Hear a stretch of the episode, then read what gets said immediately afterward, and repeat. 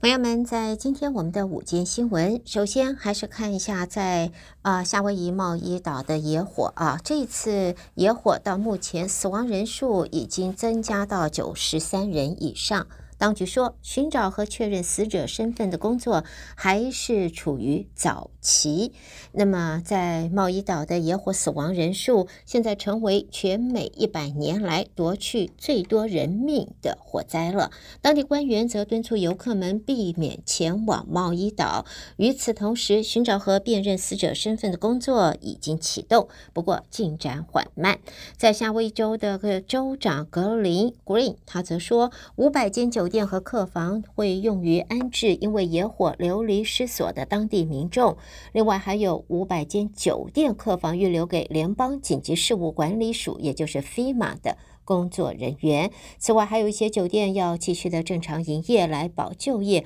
和维持地方的经济啊。在现在呢，夏威夷旅游局的数据表示，由上个礼拜三旅游小镇拉海纳。几乎被大火完全吞噬以来，大约有四万六千名的居民加上游客由西贸易岛的卡胡卢伊机场撤离。而旅游局也在日前说，未来几个礼拜，在联邦、州和县政府、西贸易岛社区及旅游业的集体资源和注意力，肯定都会集中于帮助被迫撤离家园的居民，还有停业的商家。而且呢，也要鼓励游客游览夏威夷州。其他的岛屿避开茂伊岛，现在包括了国民警卫队、联邦紧急事务管理署，就是 FEMA，还有卫生部在内十几个联邦机构的人员已经被派往啊这个夏威夷援助当地的灾后恢复。此外，夏威夷交通局也宣布将会在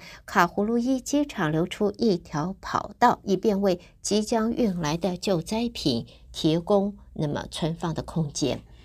好，接着我们再看其他方面的新闻啊。现在呢，媒体报道，宪法第二章第二节已经列明，总统的特赦权只是适用于弹劾以外的国家案件。在这个框架下，总统是可以赦免犯人或者减免刑期，但是基于联邦不干预各州事务的原则，在州府的案件是不在这一个例子里边的。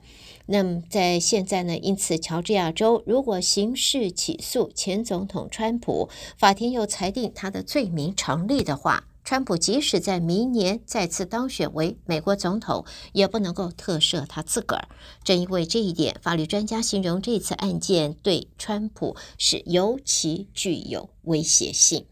那么现在呢，也可以有看到，就是消息人士透露，乔治亚州富尔顿县啊的 Fulton County 检方在调查大选争议案期间，发现了前总统川普的团队在二零二零年大选期间曾曾曾经和 Coffee County 呃 County 啊这个咖啡县的地方官员串通，试图入侵。投票系统，外界预料，在 Fulton 县下个礼拜就选举案提出刑事起诉时，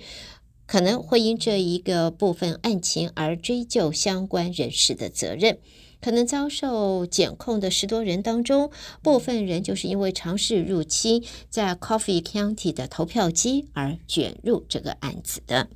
朋友们，在下边我们看到的是堪萨斯州的消息，堪萨斯州有一。份地方的小报纸引发了新闻自由的争议，警方是指责这一个报社非法获得民众的敏感资料。突击搜查他的办公室和负责人的寓所，并且还没收了记者和编辑的手机，还有电脑等设备。由于传媒被搜的例子是极其罕见的，再加上涉案报章的九十八岁的呃这个都印人啊，第二天就哎就这个死亡了。这个事件现在已经引起了大家的关注，有学者则批评。当局等于是在攻击地方新闻行业的编采自由了。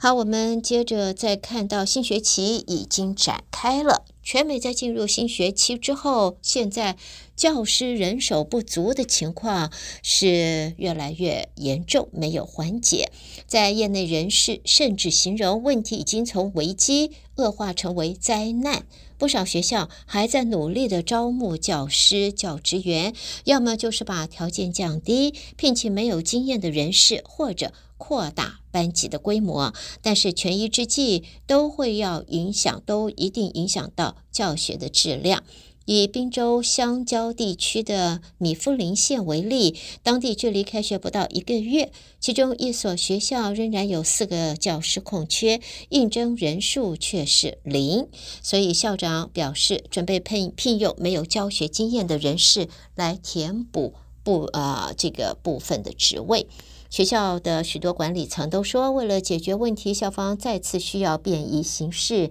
也许依靠长期代课教师，聘请没有教学资格或经验的紧急认证教师，或者由海外引进老师，以及扩大班级规模。现在呢，这样子的做法，那么将会这真正的是受影响的，就是教学的质量。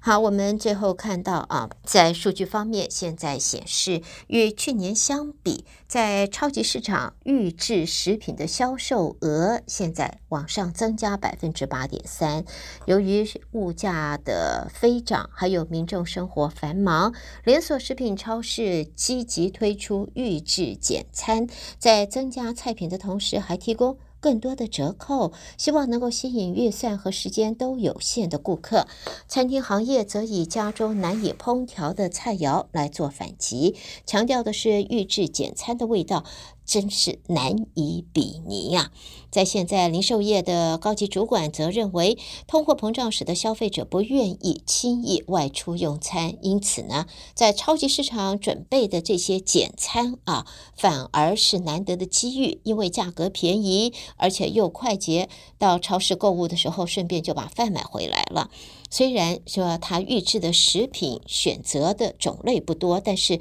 以未来来看，似乎市场不错。所以呢，在现在呢，餐馆的价格又让消费者却步的情形下，在超市的预制食品的销售因此前途看俏。带给朋友们的，就是在今天我们的午间新闻。胡美健为朋友们编辑播报，谢谢收听。稍微休息一会儿，朋友们欢迎您继续收听接下来的节目。十二点半将会带给您和吴哲芳吴博士的有机园地，别错过了。